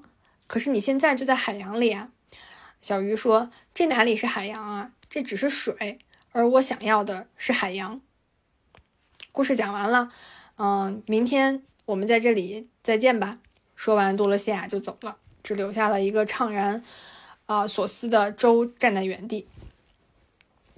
周呢，就是带着这个故事和他的怅然所思回到了家里。他坐在钢琴旁边，然后看着二十二白天收集来的那些东西，什么披萨边儿啊，咬剩下的甜甜圈啊，棒棒糖啊。线轴啊，落叶呀，他想起了二十二白天在自己的身体里经历的种种画面，然后他也通过二十二自就是看到了自己的学生康妮、自己的理发师德兹，甚至是自己的妈妈的另一面。周也情不自禁地落下了眼泪，然后他突然想到自己对二十二说的那些什么，这些都不是你的目标的那些话，他十分的后悔，所以他决定要再次回到灵魂世界里。周想着这一切，他就开始专注地弹起琴来。很快，他就进入了心流的那个状态，也就进入了忘我之境。刚到忘我之境，他就看见了岳峰船长。他急忙问他说：“知不知道二十二在哪里？”岳峰船长说：“二十二现在已经被沙子笼罩，成为一个黑色的小怪物了，而且他现在变成了游魂。游魂就是困受困于某种事物和而与生活脱轨，他的状况十分的危急。”周说：“那我们要马上去解救二十二。”于是他就开始和岳峰船长一起开船寻找二十二。当他们发现二十二的时候呢，岳峰船长就放出了绳索，绑住了二十二。但是二十二一直没有停下来向前跑，然后力气特别大，大到把岳峰和岳峰的船都给弄沉船了。周就跳下船去追二十二，他想要把地球通行证还给二十二。但是二十二根本就不停下来，他从忘我之境跑进了伟大的前世，甚至直接用自己的沙子身体吃掉了周的灵魂。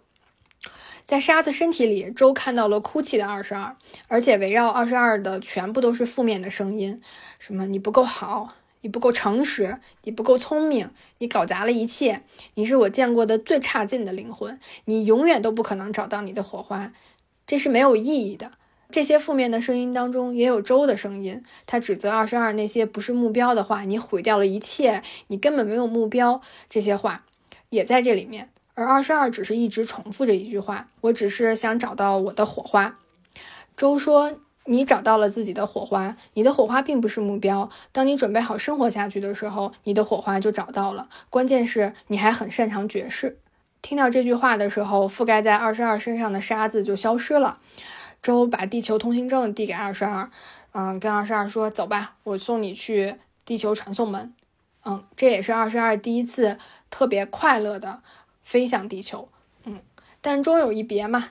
周送完二十二之后，他就需要去站到通往伟大的来世的台阶上。这个时候，Jerry 又来了。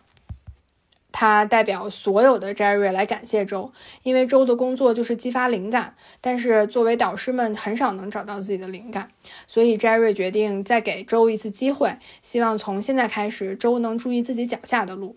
说着，Jerry 就打开了一扇门，这扇门打开，通往的就是地球传送门。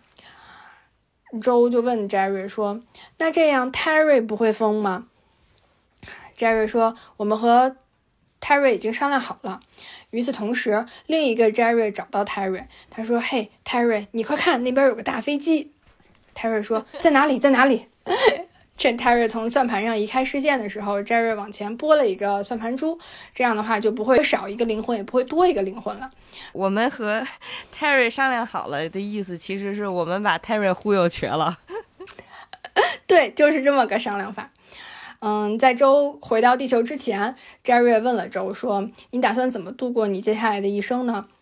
周若有所思地想了想，说：“我也不确定，但我肯定的是，我会好好的珍惜人生的每分每秒。”电影到这里就结束了。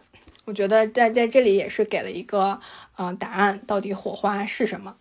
我记着我我刚看完这个电影的时候，一下就想起来我小时候玩模拟人生的时候那些感觉了，因为模拟人生那个游戏。它就是在随着不断的第几代的升级当中，现在应该已经出到模拟人生四还是模拟人生五？应该是模拟人生四。他们就是不不断的在完善游戏方对于人类的这些内心世界的哲学的一个展示。比如说，在那个游戏里捏一个小人儿，先要给他的人生划定一个基础的奋斗方向吧。因为当时具体的那个原词儿是什么我不记得了，但是具体表现出来。是五个奋斗方向，至少在我当时玩的时候是第第三部的时候是是五个，分别是，呃，商业，呃，艺术，嗯，家庭，嗯，还有民生。然后还有一个是知识，我记着哦。然后还有一个是浪漫。然后那个，嗯，对，那个当时那里面，我，嗯，我印象特别深的就是不太能理解浪漫。比如说浪漫的那个人生追求，你的人生最多目标是和一百多个人谈恋爱，就大概是这样一个非常 超夸张的。就你达成这个目标之后，你就你就大厉害了。然后，然后还有一个是。嗯，就是就是每次玩的时候，你就会发现，当你选了这个之后，你后面可能你的人生时不时就会蹦出来你的下一步的那个动作，因为那个游戏里面，你你后面要做什么动作，你完完全全你是可以，呃，在电电脑里面设定你是否需要让你的小人有自由意志。如果他有自由意志的话，那比如说你给他规划的是今天下午你要跑步做家务，但是你有可能规划完这个之后，他忽然会冒出来自己的一个小规划。比如说，他的他就是想出去约会，或者是他就是想，嗯，给谁打电话，就是这些是突发的，是基于他的那个那个目标来的啊。这个就是，所以我当时一下就想起来那个模拟人生了。然后其实还有一个点是，模拟人生里面的那个小人儿，他日常肯定必然也是有体力值的嘛。但其实真正决定他是否有足够的能动性去做很多事情的那一个激动的那个条儿。我印象非常深，因为那个词我一开始玩英文版呀，我那会儿玩可艰难了。左手一个那个文曲星，然后右手一个词典的，查死我了，因为那个词特别长，我也不会念，很抽象，绝对是以上课的时候没学过的词。后来我记住了，是 enthusiastic，是激情。就是我我我不太确定在这儿翻译成激情是否是比较最标准的说法，但是就是当时在我看来，就是翻译成 enthusiastic，我大概就能理解。OK，就是好像嗯，它是存在于一个我脑海当中的，需要燃烧它，我才能去进行我生活当中的很多动作的一个一个能量。所以我当时看到《心灵奇旅》的这个片子的时候，我我就能感觉到说，这个片子它其实想聊的那个 spark 那个火花儿，因为他他之前提到的那些人都太有迷惑性了，提到都是特别有成就的人，什么圣雄甘地，什么特特瑞莎修女，你这这感觉就是你没拿过诺贝尔奖，你不以拿诺贝尔奖为目标，你好像来到白来世上走的那种感觉。但其实 enthusiastic 其实又和这个呃跟 spark 还是挺像的，就是它是一种你你人生当中你要去做事儿的一个一个动力一个冲动，然后它不是一个很外部的一个目标，就是给我的感觉就是。如果你把 spark 理解成目标的话，那它必须得是远方的一座山，你离你去往那座山那个方向去走，那个是是正常的。但是 enthusiastic 是我内心里的，因为我燃燃烧起来，所以我一定要往某一个，我想往某一个方向走。我觉得这是内和外的区别啊。我觉得片子在最开始的时候选择那些人，可能也是希望能够让我们发现，就本身这个片子想讲的 spark 和我们。人经常会有的这种外部的这种对于人生意义的追求，是是会产生这种误解的，嗯嗯嗯，对，就是像你说的，如果我们我们的目标，我们的 spark 是一个目标的话，然后这座远山，我们往着远山去走，然后翻过这座山，等我们翻完这座山的时候会怎么样呢？其实就是啊，周的那个状态，他在真正的第一次呃完成了自己作为爵士艺术家的演奏之后。带来的那种失落，那个失落其实不仅仅是说他觉得他可能会觉得走上了人生巅峰，他会很开心。其实我觉得更多的他那种茫然是说他接下来不知道要做什么了，就他完成了这个目标，然后他就是再也没有呃下一个目标需要让他去为此付出努力的时候，他反而就是迷茫了，他反而不知道应该要怎么去做了。那个片段，我也特别喜欢，就是。如果这个片子没有多罗西亚给他讲的那个故事，关于那个小鱼在大海里面找大海的这个故事的话，那这个片子真的，你乍一看你就会觉得这是一个人终于找到了自己的人生巅峰，然后不愿意放弃，就是要一定要回到自己人生当中的故事，就是他没有什么特别之处啊。但其实，这整个心灵奇旅想讲的故事都在那个小鱼的预言里面。嗯，我对于咒最后的那个。疑问，我我其实没有觉得他是，我不知道怎样理解他当时的那份失落，但是我的感觉是他并非是觉得人生失去目标，而是他自己其实一度也是也是迷失的，也是失落的，就是他也曾经把自己的 spark 当成一个远方的远山目标去攀登。然后他拍完之后，他以为自己失去了火花，但其实不是，只不过是他的火花又经历了一次考验，就仅此而已。然后可能在后来他翻兜的时候，他才意识到火花还是那个火花，什么一切都没有变，就是变好了，但是也都没有变。我觉得这个可能是是是我当时看的时候的感觉。嗯嗯，我觉得就是就是小鱼的那个寓言故事，嗯，特别好的解答了到底呃我们人生的意义，或者是人为什么活着这件事儿，它其实可能不是跟所谓的规划的人生目标等同的。我觉得那个故事是特别好的解释了这里面到底是是一个什么样的关系。嗯，然后呃。其实，在没有那个故事之前，我一直都在都觉得这是一个特别励志的片子，就是 告诉我们不要放弃，然后一定要坚持自己啊所想的，然后一定要去呃付出一切做自己想做的那个事情。然后，但是其实做自己想做的那个事情是到底是因为目标你设立的目标去做，还是因为你真的自己很想做这件事情，其实是有区别的。嗯，这个故事有两种讲法，就是一种是。嗯，你你有一个热爱的事业，然后你你的事业经历了一个关键节点，一个是成了，然后一个是没成，就是成或不成，其实你都很容易沦为一个成功学的叙事，就是它它是关乎一个以成没成作为你这个事情是否有意义的一个标准，但其实这个片子就是想告诉我们，成没成也就那么回事儿，成没成不改变事实的本质，根本就不重要。他是想告诉我们这个，所以就还是，而且我觉得选择多罗西亚这么一个乐队作为这个节点也很微妙。就是虽然其实刚才我们讲到多罗西亚的时候，会提到他本身可能在爵士乐界小有名气，或者说甚至是很有成就，但是本身多罗西亚他自己是怎么看待他的乐队和这些，他是否成功呢？就是他中间我我印象很深的是，他第一次见到咒的时候，他是跟自己的。就是乐团的成员这么吐槽的，说我们这个乐队已经沦落到需要靠中学老师救场的程度了。就是我觉得他的那种不满，其实是说，其实从客观上你也能看出来。第一，尽管对于宙来讲是一个很大的进步，或者说是一个很大的标志，但其实在广义上来讲，这个乐队并不并不是什么特别成功的，就或者说特别商业上成功的、特别大众上知名的那种。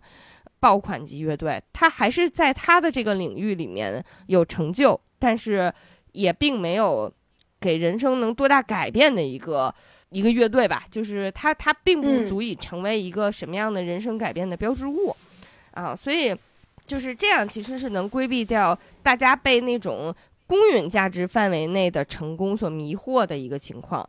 嗯，否则的话，其实这篇呢，因为我我看的时候，我会想到。在咱们文化里面很流行的一些词儿，就是比如说啊，所谓的“吃得苦中苦，方为人上人”。我觉得这个其实是写在我们民族基因里的一句话呀。就是你感觉小的时候，我们的特特点特长就是 吃苦，对，吃苦，你一定要刻苦努力，这个是一个优良美德。像像毛师傅，他平时特别喜欢跟我说，做人就要打熬筋骨呀，你就是要。就是要训练，就是要修行啊！你不能这么舒服呀。就是我们本身是一个号称死于安乐的民族，就是你就不知道为什么就是舒服点怎么那么难。然后，所以我就觉得，就是这种吃得苦中苦，方为人上人，他他太过于基因化刻在我们的心灵深处。所以你你看这个动画的时候，你也会觉得，哎，这个男主他其实也是这样啊。他终于他前面就是一直在吃苦中苦啊，就是。各种嗯训给自己找机会训练，然后后面他也终于在这里面取得成就了。他是不是正好实践了这句话呢？但是并不是，因为对于他来讲，演奏这件事情并不苦，完全谈不上苦。第二，他的目标看起来好像说 OK 能够为了参加一次正式演出，但是这个本身这个正式演出像他说的，并对他来讲最后哎好像也并没有多多少感觉。实际上让他快乐的还是原来弹琴的那件事情，也并不会说让他成为人上人。在这个片子里面，给给我们讲的美国人也是要编制的呀，人有编制了，人就能成为正经人中人了，不说人上人吧。所以，我我看这片子的时候，就会觉得这个是一个需要我们这个文化里面的人尤其去区分的地方，就是这并不是一个关于关于奋斗、关于成功的故事，这是一个关于热爱和关于维持自己生命力的故事。而且我，而且我当时看的时候会想起来，我上大学的时候跟同学聊天聊起来的一个事情。当时的话题起点其实不记得了，就是类似于，可能就是类似于你毕业之后想干什么。我可能说了一些不太不着边际，就或者至少也是听起来没有那么，嗯，符合奋斗价值观的一些事情吧。就是那个选择我没什么印象了，但是最后我应该也没怎么做，毕竟我也一毕业我就按部就班的上班了。然后当时我说完之后，我记着那个女生，因为那个女生成绩就是我那个同学，她成绩挺好的，然后也是一直以来挺会呃规划自己的一个人。她当时听完之后就很语重心长的跟我讲说，说说白马呀，人往高处走，水才往低处流呢。我当时听那句话的时候，我就会觉得，就当时我就觉得哪儿哪儿听哪儿不对劲儿。但是我又不知道该怎么反驳他。就是过了这么多年，或者说看了《心灵奇旅》之后，其实我能感受到，就是这个片子给我在那个时候带来的开解啊，就是因为我并不觉得人是就是所谓的人往高处走，这是一个适用于所有人的通路，我甚至不觉得这是适用于任何人的通路。就是它不属于，就是人的任何生活状态不应该是高高低低的状态，因为本身高高低低，它是一个很阶级化的表达。为什么某种生活状态它是高的，某种生活状态是低的？就是如果你信奉这种高低的表达的话，证明你本身信奉是存在于存在这种位阶的。当然，我并不是说否定说那个人所有的各种各种人都都平等，所样所有人生活状态是一致。我觉得这本身不现实，我并不是否认现实。但是我觉得从价值观上来讲，人不能，我们不能去认可所谓的人往高处走的这种特别阶级化的表达。也可能是因为我们过往的人生当中，就是。大家还是过于需要参照系了，就是我们的是否幸福或者是是否成功的这种概念，其基本上都是基于人和人之间的比较和参考之中的。就你所有人就像一台电脑一样，就是都统一都为开机速度的。就你是否击败了百分之六十的中国人，决决定了你是否幸福。就是意味着，如果失去了这个参照系，你根本无法判断自己是否幸福。我觉得这个是不健康的。啊，因为这样很容易最后变成了一种，就是整个这种价值体系是很容易变成那种，就是传说中的就是社会达尔文主义。嗯，那个是达简单解释一下，就是，嗯，我们会觉得大家只有人是嗯人上人，然后有人是社会底层，那是因为社会底层你可能就是你没吃那苦中苦，或者你不够刻苦努力。然后或者就是你在奋斗和竞争当中，你你成为了那被击败的百分之二十，啊，这种是很残忍的。就是最后，那你甚至聊到最后变成对方的基因不行，他们不配获得幸福，或者是不能，就他们就应该是人下人。这个是很很不健康、很没有人性的一种一种想法。我觉得这种想法的基础本身是那种人和人之间有高低，有非常。阶级分明的这种这种排序方式吧，我觉得可能这种排序方式是是造成这种东西的一个原因啊。嗯，我对那个参照系、参照坐标还挺有感触的，就是我其实自己也是花了很长的时间去呃告诉自己，嗯，我可能。就是会和别人不一样，就是会和大部分人可能在某一个方面，我可能就是会和他们不一样。但是这个不一样没有好与坏，然后也没有啊，就是高与低之分。就是我觉得我们需要有这么一个意识去啊思考，就是为什么我们会觉得我们低人一等，或者是为什么我们在觉得我们跟别人不一样的时候，比如我。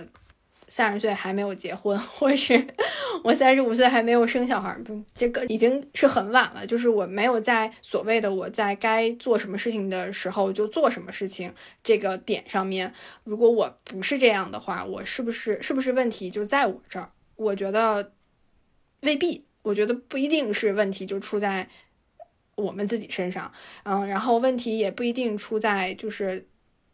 秉持着这个观点的人身上，而是大家就是有不同的生活的方式，就是我就是这样去过我的生活，然后这个生活是过成这个样子，可能是有我自己的局限性，然后可能也是因为我自己擅长，所以我才过了。这样的和别人不一样的生活，我们经常讲他人即地狱嘛，嗯嗯，我们所谓的那些他人的视线和其他人的比较，其实是很束缚我们的。我觉得这个大其实是会束缚很很多人的，大部分人可能都会受到这样的，嗯，所谓的就是限制，嗯，因为看到别人怎么样，或者是别人在关注我，就是我要怎么怎么样。我觉得就是可以多做一些，嗯。就有意识的去思考一下，去想一想，我到底是不是真的想要一个什么东西？就是我以前会觉得，我不上班的时候会焦虑，就觉得好像是得有一份稳定的工作。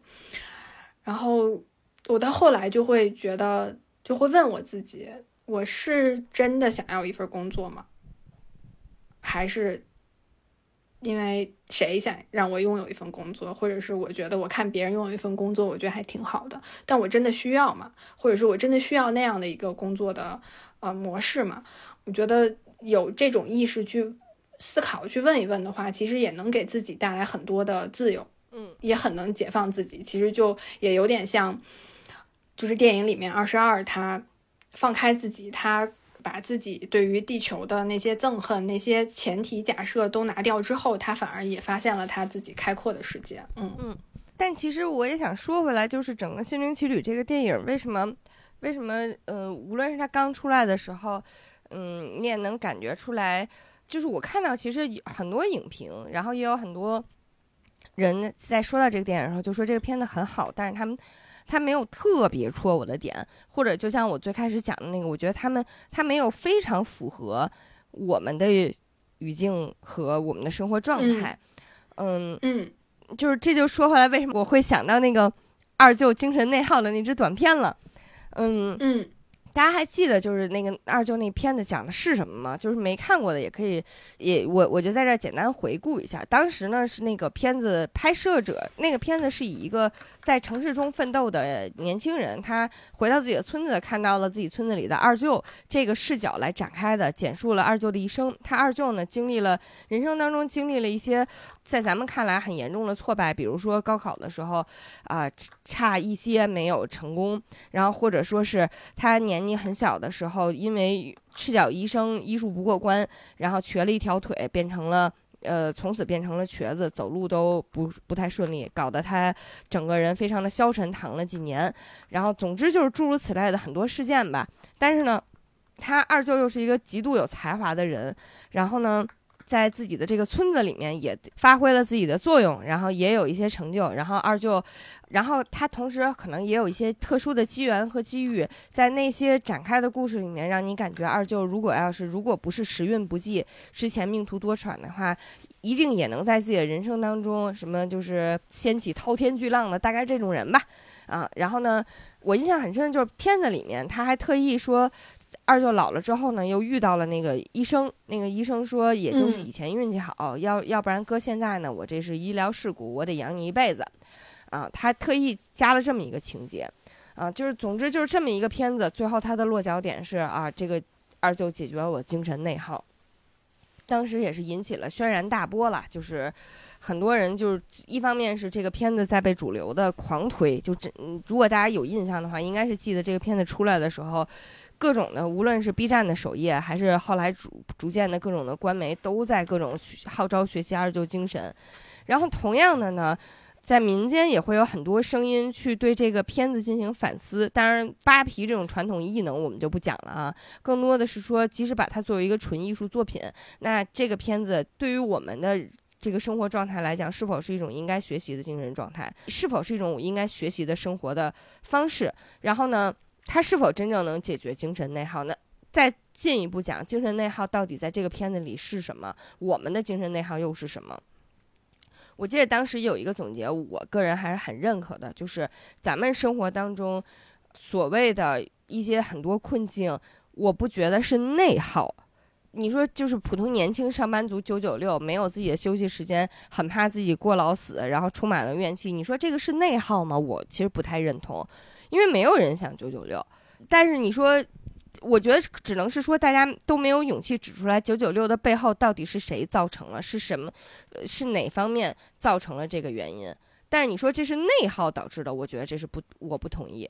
年轻人无论是对自己的金融状况存在银行里没有安全感，买理买理财产品没有安全感，然后他们呃买房没有安全感，我你觉得这些是内耗吗？我觉得都不是，只不过是一些。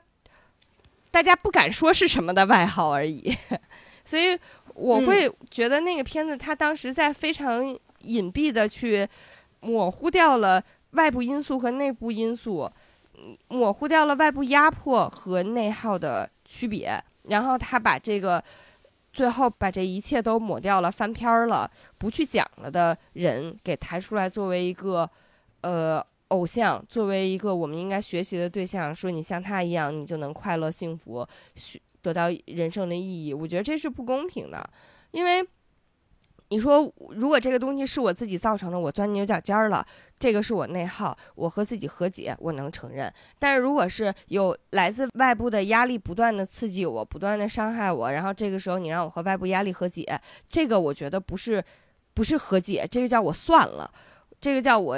我我忍了，我决定认命。对我凑合了，我认命了。啊，这个其实是有很本质的区别的。嗯，所以那个就是我当时的那个，就是二二舅那个时候的拧巴感，我梳理通了之后，我再来看《心灵奇旅》和我们生活的那种不太适配，我能稍微的感觉到一点了。就是《心灵奇旅》它其实强调的情况还是一种，呃，《心灵奇旅》它这个故事发生的情况还是一个没有那么外部忧虑或者说是外部压力的一个环境。咱就说这个这位咒。他高低，他他家里他妈还能帮衬他呢。他一个三十岁三十多岁的一个呃钢琴师，尽管在他妈看来可能没有正经编制，但是他也没有愁过他的什么房租，至少片子里没有展现出来说他交不起房租了。他也没病，对吧？他除了最后，他都最后住 ICU 了，他居然没担心过医药费这事儿，我就觉得就邪了门了。这一点都不符合美国实际情况，我跟你讲，这得有多少钱？可能账单还没到，账单还没到呢，所以我我当时看到这个时候，我就觉得《心灵奇旅》本身它已经高度模糊了，就是你生活当中的外部状况，然后在这个情况下再让你去探究内心，我觉得在电影里面那个情况是成立并且感人的，但是拿出来咱们的现实生活当中，我其实很能理解为什么咱们这一代年轻人，或者比我比咱们年纪更小一代年轻人，不能。完全的代入或者被心灵洗礼治愈，因为咱们面临的情况真的就是，万一要是谁生个大病，你反手就是一个水滴筹的链接呀，就真是没辙。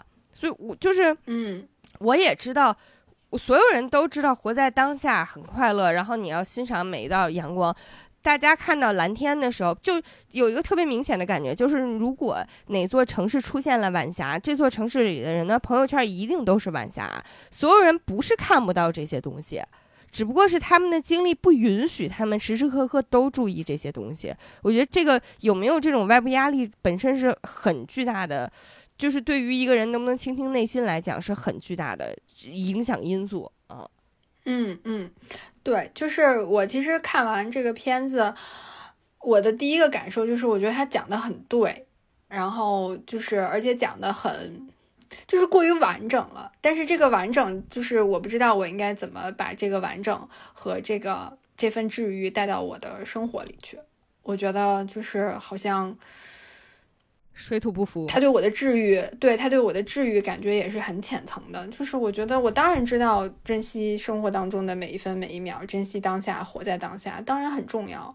然后在我们面对这么大的压力的时候，你有人告诉我这个，我觉得还是有帮助的，但还还是能够缓解一些、疏散一些情绪的。但是那个时间很短暂，就是可能只是看完电影的那一两个小时之内。然后等到你再回到实际的生活当中去的时候，这些其实就很快就烟消云散了，就根本想不起来了。所以我觉得那个片子里面给我的另外一个触动，其实也是我们在讨论到底这个外部和内部的因素叠加在一起的时候，会给我们带来什么样的变化或者影响。其实我觉得还有那个基金经理的那个例子。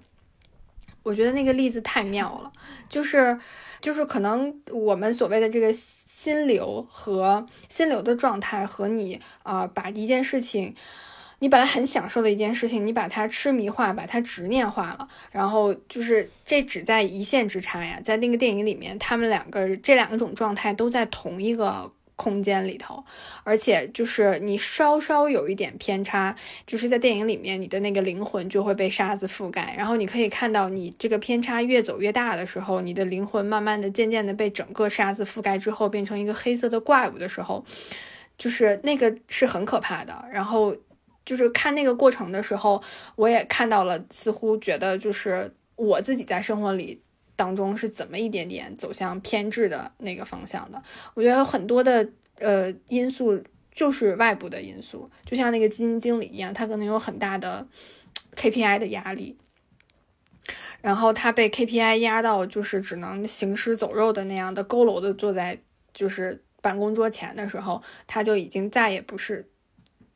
就他没有办法再享受生活了，嗯，他就是所谓，就像电影里讲的，他跟生活就脱离了，因为他感受不到生活了。就是二十二，他收集的那些披萨边儿，啊，那些好吃的披萨，然后好吃的棒棒糖，甚至是一个就是轻轻飘落下来的落叶，都没有办法能够让他感受到了，因为他所有的。精力和所有的时间、所有的呃能量，全部都被 KPI 这个东西吸走了。嗯，我觉得那个例子太妙了，而且就是提醒我，就是我当时看完那个这个例子的时候，基金经理的时候，我的第一个在脑海里面第一个反应就是，我到底是为了什么工作？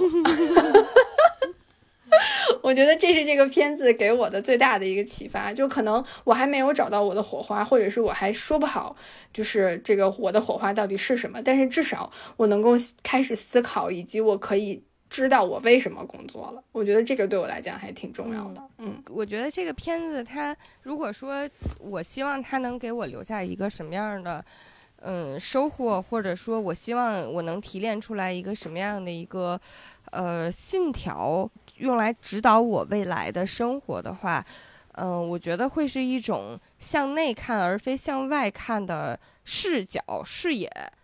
就还是像刚才讲的，就是我虽然尽管我能我能理解咱们所有人在生活当中一定会面临来自生活、来自外部的一些压力，但是我们不能把这个这个来自外部的压力，我们不能放任它去去侵蚀和伤害自己的内心世界吧。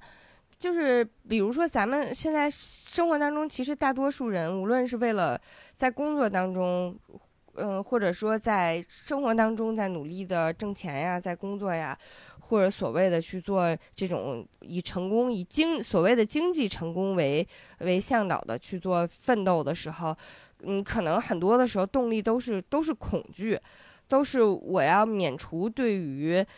困窘对于一些无法解决的困难的恐惧，我觉得本身这种自己的这种动机是要明确出来的。第二点呢，就是可能如果知道是这个恐惧的话，在我们确定了这个恐惧之后，我希望能够。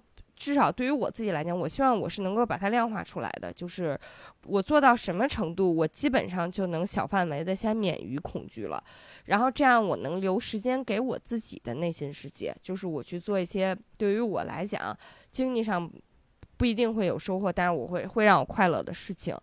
嗯，然后这些事情是关于我的，就是我我也不听别人讲你是不是。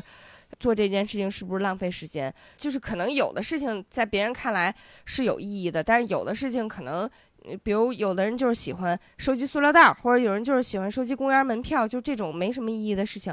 那这些事情就是第一是要保护，就是要保护好自己的这份喜爱，然后另一方面呢，就是要保护好自己，不要让自己别人的声音去去侵蚀和影响到自己。然后就是至少。我觉得虽然不是我，虽然不是鼓励所有人都跟，就是去来干涉和侵犯自己边界的声音说不吧，就是因为我也相信不是所有人都有勇气跟别人说管好你自己，不要来管我的事情，嗯，但是大家要知道，就是至少知道就是自己有这条边界，尽管不一定敢捍卫，我觉得这个还是挺重要的，嗯，然后可能还有一个点就是。嗯，我们尽量要在生活当中减少那种特别阶级化的和论资排辈儿的，或者说是高低的那种视野和表达方式。比如说，其实我还挺不喜欢那种千军万马过独木桥，或者说鲤鱼跳龙门，或者说之前刚才讲的那个吃得苦中苦方为人上人。或者是甚至是听起来很正能量的鸡汤，什么偷偷奋斗、惊艳所有人这种，我觉得其实即使是刚才说的那种话，他也是在把别人作为一个很重要的呃参照系，就是你你要惊艳所有人，就是我们的眼里不要有别人，就是你你要去找到让自己喜欢、让自己高兴的声音，因为。就是你过于在乎别人，就是像刚才讲的，就是他人即地狱。如果他人要有其他声音呢，会不会让你受到影响？这个可能是一个还挺，呃，需要注意的。就是，嗯，因为受他人影响，有的时候他人会给你一些正面的反馈，让你觉得哎特别特别好，哎你自我感觉这次棒了，就神功大成了，嗯。但是也有可能他人会给你一些。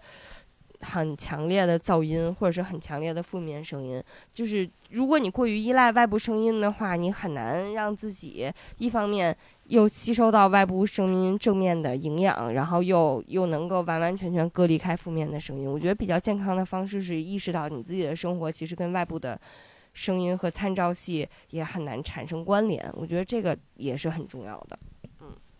嗯，这个刚刚说到这个，就想起在电影最后，嗯，周去解救二十二的时候，二十二他在他的黑色沙子的身体里面听到的那些负面的声音，但是二十二一直，他虽然很痛苦，但是他一直都没有放弃发出他自己的声音，虽然很微弱、很微小。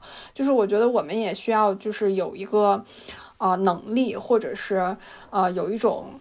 方法能够让自己的内心微弱的这些小的声音慢慢的变大，嗯，然后不要因为外界或者是呃其他什么因素而完全把自己的声音埋没掉、淹没掉，或者是把自己的就是完全转变了自己心里的想法。我觉得那个，嗯，就是有一点儿，嗯，可惜。然后而且，嗯，到最后他可能也，即便真的，嗯。有很好的结果，有很好的成绩的话，可能也未必是嗯让我们自己觉得很享受的一个成绩，可能那个也不是我们的火花，嗯。然后我觉得确实是，就是从皮克斯很多的，就刚刚我们提到的这些片子，不管是《头脑特工队》啊，还是《Coco》啊，还是甚至是《青春变形记》，其实它都在讲的是向内去。探寻就是探寻自我，就是我们可能在这种外界很很纷杂、很喧嚣的这么一个环境里面，嗯，我们还是希望能够找到一些和我们自己十分相关的、专属于我们自己的声音的这个方式。我觉得就是感觉皮克斯这几年一直都在做这样的题材，就是感觉。好像也是跟着大环境来的，就是大家也越来越需要这样的所谓的，就是治愈自己，或者是就刚开始可能看这些东西只是为了治愈，但是其实慢慢的都它都变成了一种，就是好像是我们的工具，或者是啊我们去呃了解自己、探索自己的一种入口和方式，它可能。就是我，我有时候会觉得，就是皮克斯这些这几年的这些电影，就有点像工具电影。就是我不是说他没有感情或者怎么样，而是说看完这个他的这些电影之后，啊，我好像找到了一个方法，或者是给了我一个契机，更好的去了解我，了解我自己的情绪是怎么回事儿，嗯，了解我自己的我的记忆、我的回忆跟我的这些生活是怎么发生关联的，它对我产带来的一些什么样的影响，然后再去了解我到底就是。自己这个人是谁？我觉得是，我相信应该也给了很多人很就是这么一个机会去特别深刻的和自己产生一种连接。我觉得这个还是我看完这些电影之后我自己特别大的一个感受。嗯，我我最后我再讲一个我之前经经历过的一个小故事吧。然后那个故事虽然过去很多很多年了，但是想起来的时候还是会觉得挺温暖的一个事儿。嗯，那次呢是我当时在爬长城，啊，在金山岭长城，应该是在河北境内的一段儿，嗯，然后呢那天天气贼拉冷，然后呢时间也比较早，我就记着那爬的时候到某一段的时候，大概有一个保安小伙子，十几岁吧，因为那个地方很冷，他就穿了一件军大衣。当时我爬到他旁边的时候，他就突然跟我说：“哎，那个拍照片吗？”然后我当时我就我以为他是要给我拍，或者是怎么着，是这是一个什么收费服务嘛？然后我当时就含混的问了他一句，他就特别兴奋的掏出来他自己的手机，他那个手机我当时印象特别深，因为屏幕已经摔碎了。然后呢，摔碎之后他就给我举起来看，他说：“你看，这是我前那天拍在这儿拍的朝霞，是不是拍的特别棒？”然后就给我看。然后我我当时就说，哎，你这拍的是不错啊。他说是吧？他说我就是特别特别喜欢拍照片儿。然后呢，所以我就直接在这个长城上面找了一个保安的工作，这样呢，我在这儿我就可以经常去拍照片了啊。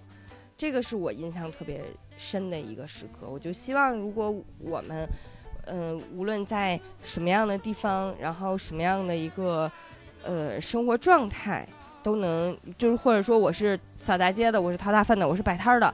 我们都能成为快乐的、与世无争的，然后有保有自己的那个 spark 那个火花儿，然后保有我们的 enthusiastic 的这么一个状态吧。然后我觉得这个是我作为我能体会的，然后作为人类，我拥有人类的尊严和价值的一个瞬间。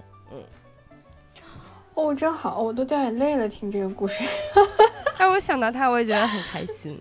嗯，希望我们都能做我们自己的保安。嗯 嗯，那我们这期节目就到这儿了就，到这里啦，我们下期再见。Give yourself a chance. Cause you've got soul. 如果你喜欢这期节目的话，千万要记得给我们点赞、评论，然后以及评价专辑，还有订阅哟。谢谢大家。好嘞。